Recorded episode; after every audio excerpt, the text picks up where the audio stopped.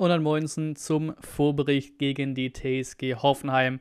Samstagmittag, letztes Bundesligaspiel. Fahrenhorst geht, Willig bleibt. Erstmal kurz VfB U21, da nämlich Frank Fahrenhorst verlässt diese auf eigenen Wunsch. Mal sehen, wohin es da zieht. Denn meistens ist ja dann so, dass er auch irgendwo dann eben eine andere Position hat. Aber mal gucken, was, er, was sein eigener Wunsch da dann genau war. Der bisherige U17-Trainer Fiedler wird nun U21-Trainer. Da haben wir einen riesen Jahrgang mit der U17 gut gearbeitet. Mal gucken, was mit der U21 reisen kann. Und, das war ein großes Thema, geht er, bleibt er, was passiert da? Er bleibt. Nico Willig bleibt Trainer bei der U19. Sehr, sehr nice schon mal. Und bin auch nicht so tief drin bei der U21, muss ich sagen. Aber gut, ne? Platz 8, Platz 11, nochmal Platz 8, ist für mich als Außenstehender quasi so, naja. Also für, weiß nicht, wie groß der Verlust von um Frank Fahrenhorst da jetzt ist. Ähm, hast den zweithöchsten Markt in der Regionalliga Südwest am Start. Ich will gar nicht über Aufstieg reden. Wir waren vor ein paar Jahren in der dritten Liga, auch über längere Zeit. Äh, aber zumindest darum mitspielen wäre halt schön. Und das liest sich jetzt hier aus 8, 11 und 8 halt überhaupt nicht aus. Ähm, und wo wir die ganzen vielen Abschiede haben, sogar natürlich die größeren Namen in dem Sinne mit Hector, dies, das in der Bundesliga. Auch Shiplock, Schippo, hat sein letztes Heimspiel schon gemacht für den VfB. Der ist ja gerade bei der VfB U21 noch. Rewe vor der Unterschrift. Werle hat uns ja einen großen Sponsor angekündigt. Das dürfte dann wahrscheinlich um den Trikotsponsor äh, gehen, weil eben eben Mercedes in dem Teil des Sponsorings wohl sich zurückziehen wird. Hier geht es auch nicht darum, also Rewe wird nicht auf dem Trikot sein, höchstwahrscheinlich. Äh, aber wie berichtet wurde jetzt, ähm, ist Rewe als Sponsor unterschriftbereit. Also die Tinte scheinbar noch nicht trocken, aber so weit, dass es so weit kommen könnte, ähm, aber eben in Anführungszeichen nur als Premium-Partner, also nicht dieser ganz groß angekündigte Sponsor. Und hier ist die Rede von einem mittleren sechsstelligen Betrag, der dann reinkommt. Kein Investoreneinstieg, hier geht es um die DFL, äh, muss auch da sagen, bin ich so dermaßen tief drin, was diese Grundidee von einem, ja, Investitionen in die DFL angeht, wieder viel Geld, dies, das, äh, gab viel Gegenwind dazu aus den Vereinen, aus den Medien, auch natürlich vor allem aus den Fans, die ganzen Banner runden die Spieltage. Ähm, und wie gesagt, ein bisschen befreit davon, von dieser Grundidee und was es da jetzt genau ging und wer es gewesen wäre und sowas, muss ich sagen, löst doch erstmal eure Probleme, die wir aktuell haben. Also erstmal an die eigene Nase packen, bevor wir jetzt hier quasi dieses klassische Allheil Allheilmittel von wir pumpen einfach Geld rein, dann wird schon machen. Die verschiedenen TV-Abos, also wenn es hier zum Beispiel um international geht, um wenn es um Attraktivität der Bundesliga geht, verschiedene TV-Abos ist scheiße für jeden. Die, das ist auch mit das Hauptproblem, weil selbst wenn das Geld reingekommen wäre, so wurde es ja auch berichtet, wäre es auch wieder nicht wirklich so verteilt worden oder am Ende wäre auch nicht so viel bei rumgekommen für die Vereine, dass es sich groß gelohnt hätte. Aber eben auch da sowieso schon die schlechte TV-Gelderverteilung. Wir kennen das, die ganzen Geschichten von jetzt zum Beispiel jetzt unsere Gegner Hoffenheim, die ein ja, höheres Geld bekommen für TV-Geld im Vergleich zu Schalke, Stuttgart und so weiter und so fort, wo du genau weißt, es guckt bei Hoffenheim im Leben nicht so viele Menschen ins TV wirklich rein im Vergleich zu diesen großen Vereinen mit Stuttgart, Schalke und so weiter. Die Verteilung ist einfach Quatsch. Spieltagsstückelung macht auch den wenigsten Leuten Spaß. Einfach mal die eigenen Probleme angehen, die Liga von sich aus selbst attraktiver machen und dann kann es von mir aus auf, einen besseren, auf einer besseren Grundbasis dann von mir aus ein bisschen mehr Geld reinpumpen.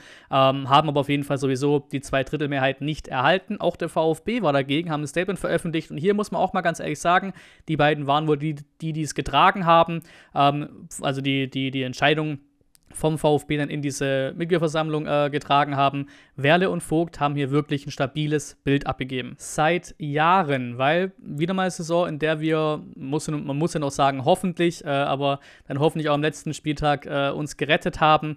Hab einen Tweet dazu gesehen, der mal diese Chronologie aufgeschrieben hat. Ist nicht erst seit neuesten der ganze Scheiß läuft seit mehr als zehn Jahren. Wissen wir ja als VfB-Fans. Für mich habe ich immer so als quasi Ursprung, ab dem wir quasi fast immer drum gebettelt haben, in irgendeiner Form um Abstieg mit so ein, zwei drei von mir aus Ausreißer-Saisons, die immer besser waren, habe ich so 2010, 2011 im Kopf. So ab der Saison ging es vor allem bergab.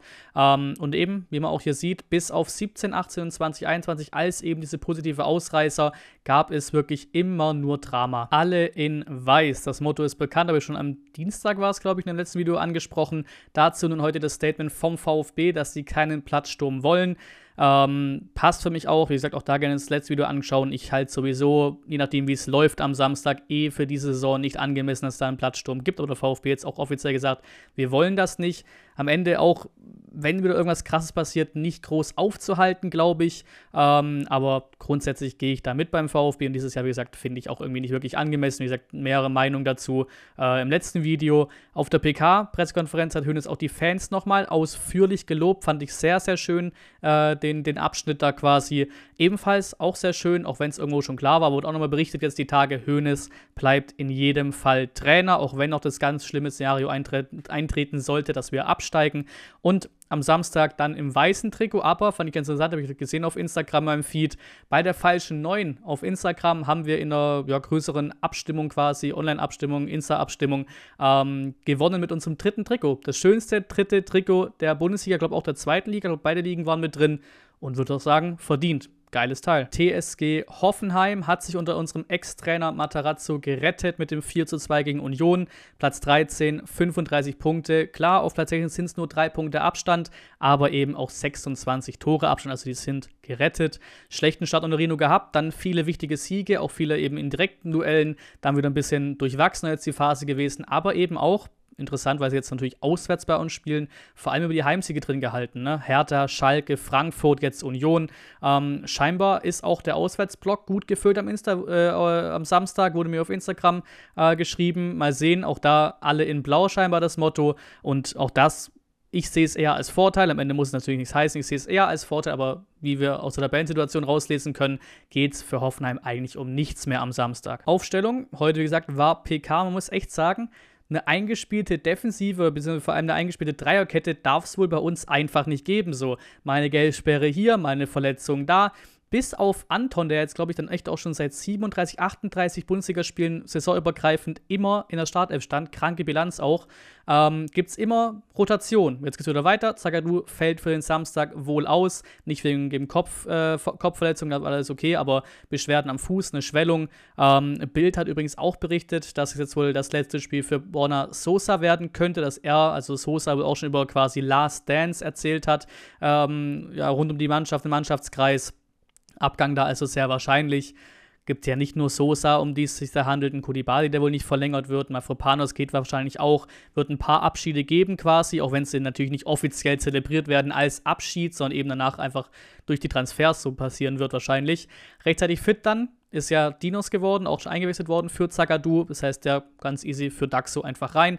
Und Fürich wird von mir auch mit Startelf belohnt mit seinem geilen Dreierpack oder an drei Toren beteiligt nach der Einwechslung. Also Bredlo, Mafropanos, Anton Ito, Wagnumann, Endo, Karasor, Sosa, Silas, Fürich und Girassi. Prognose, das letzte Heimspiel der Saison. Und da kommt auch schon das durch, äh, was ich prognostizieren werde, weil wenn es letzte Heimspiel der Saison ist, heißt es keine Relegation, ähm, nämlich wir bleiben drin. Der Sieg in Mainz war brutal, brutal wichtig. Nun auf Platz 15. Schalke und Bochum müssten halt wirklich erstmal abliefern und uns überholen, äh, mit was passiert und eben Torverhältnis in jeder Form, wenn wir da punktgleich sind, sind wir im Vergleich zu jedem Club deutlich, deutlich besser. Generell ist schon eine Zuversicht da, sowieso, auch absolut eine Vorfreude auf Samstag, ne, aufs Spiel. Dazu kommt es auch meine Statistik, wie immer. Äh, letzten fünf Heimspielen gegen Hoffenheim haben wir viermal gewonnen, einmal unentschieden. Also auch da sehr gute Heimbilanz, auch insgesamt gegen Hoffenheim.